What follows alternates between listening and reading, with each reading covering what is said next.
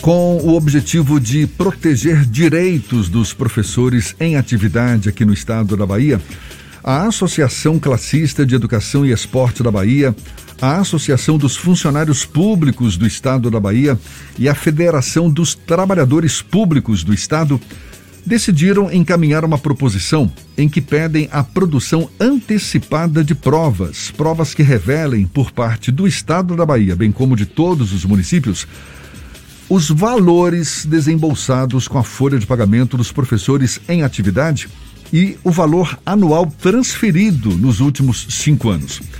Essa iniciativa decorre de estudos realizados pela assessoria jurídica das entidades, estudos que revelam que a aplicação do limite mínimo dos recursos do Fundeb, o Fundo de Manutenção e Desenvolvimento da Educação Básica, vem sendo ignorada pelos entes públicos.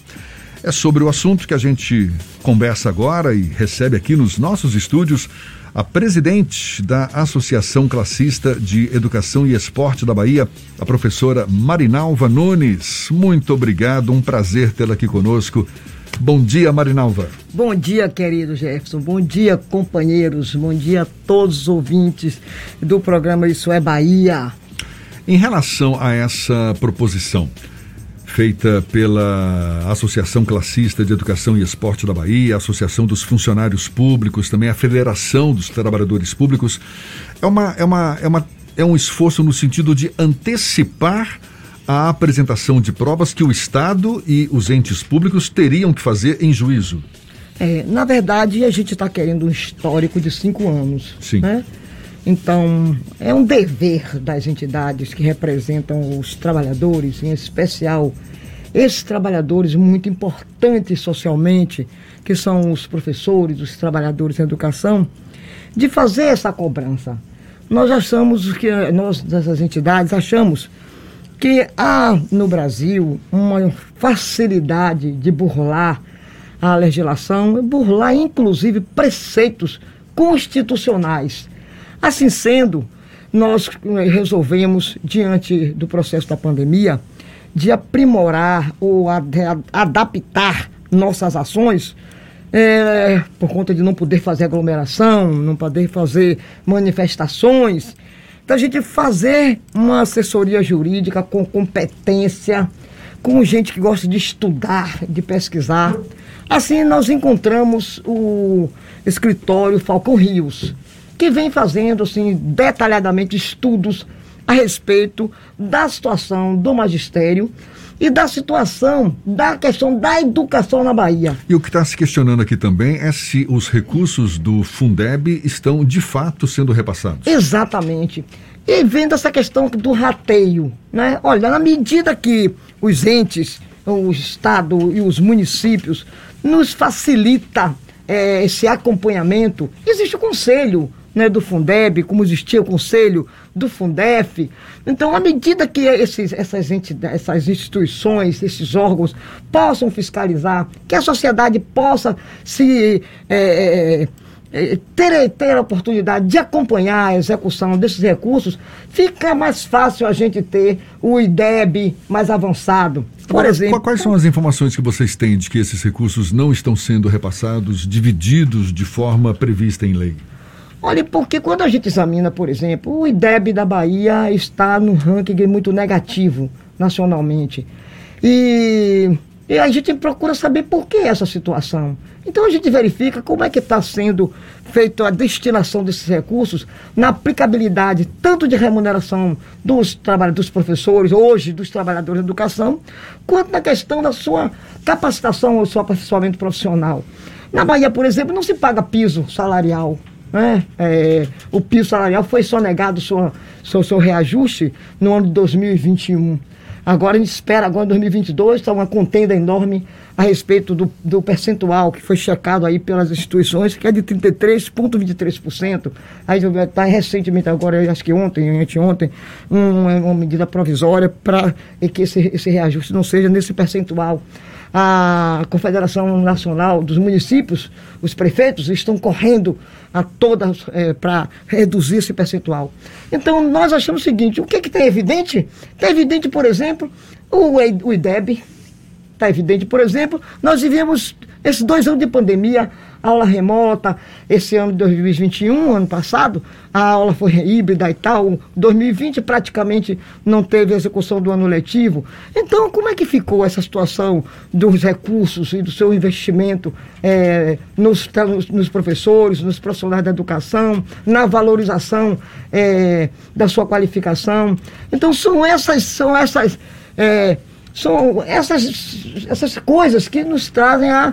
E ao judiciário, qual é o problema de querer saber dessas coisas, de querer transparência nessa situação? Afinal de contas, nós estamos falando, falando de recursos públicos e falando de recursos públicos que devem ser investidos na educação.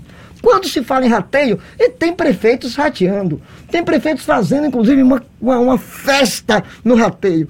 Um prefeito de Brubado faz engraçado, reuniu todo mundo, aí fazer uma vai 8 mil, uma 17 mil, aí tem gente que vai ter 37 mil.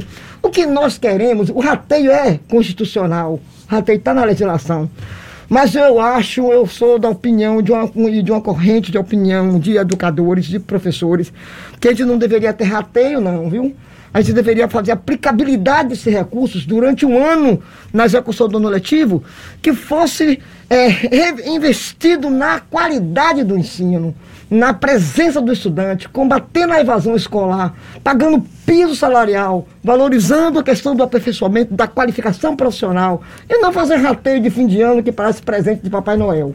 Então essa é a questão que a gente aborda e por isso que a gente está reclamando essa situação do ponto de vista de, de, de, que os entes sejam obrigados a, a ter, não ser obrigados, ter a responsabilidade de prestar conta, caso não, que a gente possa acionar judicialmente.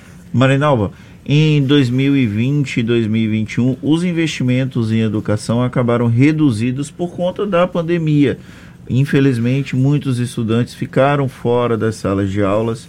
Aqui na Bahia, por exemplo, as aulas semipresenciais dos, dos estudantes da rede pública começaram já em julho do ano passado, Sim. depois de mais de um ano encerrado. Isso diminui o custo e aí, por conta dessa redução do custo, aumenta a parcela disponível para o Fundeb para esse rateio no final do ano. Exatamente. Vocês estão acompanhando se as prefeituras estão efetivamente fazendo o rateio ou estão mascarando os dados para evitar que haja o rateio e segurar esses recursos nos cofres da própria prefeitura? Então, nossos estudos apontam exatamente para essa conclusão que você está que você tá admitindo. É verdadeiro isso. É, por isso que nós estamos reclamando a questão do rateio. Tem prefeitos fazendo rateio, já tem aqui de Brumado, no município de Cocos, da Conceição de Feira, é, tem, tem prefeituras fazendo. Inclusive há um, uma movimentação, uma mobilização dos professores à porta das secretarias municipais, à porta das prefeituras, cobrando esse rateio. Bom, agora é essa cobrança, você tem toda razão, existe recurso porque houve um investimento menor por conta da questão da pandemia. Mas nossa situação de estudo vai mais além. Nós queremos um histórico de cinco anos. Em cinco anos não tinha pandemia. Então nós vamos de cinco anos para cá e pega a questão da pandemia. Há uma ansiedade dos companheiros em buscar esse rateio, porque durante o ano se negou piso salarial. Se se negou o piso salarial, tem rateio, tem que ser feito e tem que ser pago a quem de direito como vai funcionar essa pesquisa que vocês estão fazendo? O escritório ele está entrando em contato com as seccionais, representantes sindicais dos professores, dos profissionais de educação, ou está sendo via já medida judicial, acionando judicialmente os entes como as prefeituras para que essa informação esteja disponível, até porque em tese uma parte dessas informações já deveria estar disponibilizada via Tribunal de Contas dos municípios, via prestação de contas, Tranquilo, não é isso? exatamente. Então, nós estamos cobrando do, do, do governo do Estado e das prefeituras. E caso a negativa, nós cobraremos isso judicialmente. Isso é um direito, né, principalmente das entidades que representam os trabalhadores. Há algum tipo de dificuldade dos gestores públicos em prestarem essas, esses esclarecimentos aos professores? A prova é que nós estamos aqui é, elas... qual, é a, qual é a principal justificativa Olha, que eles dão para Tem não, justificativas, não inclusive, nós já pegamos justificativas, ó, de que tá, é, cara, até mais, até mais do que o, os 60, os 70%. É, não se preocupe não, né? Tá é, tá tudo certinho. Já tá é. tudo beleza, tá tudo maravilhoso. E a gente já pegou, inclusive, é, comprovação de que o prefeito, na sua contabilidade criativa, já incorporou o, o, o, o mês seguinte, já foram 13 meses ao invés de 12 meses para já fazendo a sua contabilidade. Criativíssima. Essa questão da criatividade eu acho que é nata é, do nosso povo, especialmente quando vira é, gestor, quando vira ente público. E para que fique bem claro, né, a gente está falando aqui do Fundeb, que é o Fundo de Manutenção e Desenvolvimento da Educação Básica. Os municípios ele utilizam esses recursos para a educação infantil e o ensino fundamental, né? Isso. E os estados no ensino fundamental. Fundamental, e no fundamental médio. menor, fundamental Isso. maior e no ensino médio, e né? No ensino médio. Exatamente. E é, você falou que caso, por exemplo, se constate, na hipótese, né, sim, de, sim. de, identificar gastos inferiores sim. ou de que de fato nem estão sendo destinados para a educação, vocês vão judicializar? Sim. Aí nós, essa, essa, esse requerimento é, é a é, essa é a questão fundamental, que nós, nós estamos buscando essas, essas, comprovações e a justiça é, é, a, nossa, é a nossa saída, né? É, é a nossa obrigação. E acho que é uma causa justíssima essa que vocês levantam, porque afinal de contas, educação é tudo e tem mais aqui, a gente tem mais aqui. É, Jefferson, eu estou fazendo uma prestação de contas também à sociedade. Claro, claro, claro. Exatamente. Pois é, quando você me chama aqui esse programa, vocês também estão preocupados com isso. Vocês exatamente. também têm todo o interesse em saber sobre essa situação. Afinal de contas, isso é dinheiro, é verba pública para ser empregado na educação. Que nós achamos, nós todos achamos, é só agora, você vai ver agora, quanto vai se falar na questão da educação. Porque é, é, é, coisa de ano eleitoral é se falar na questão da educação. Quando passa a questão da eleição, aí volta tudo para estaca velha.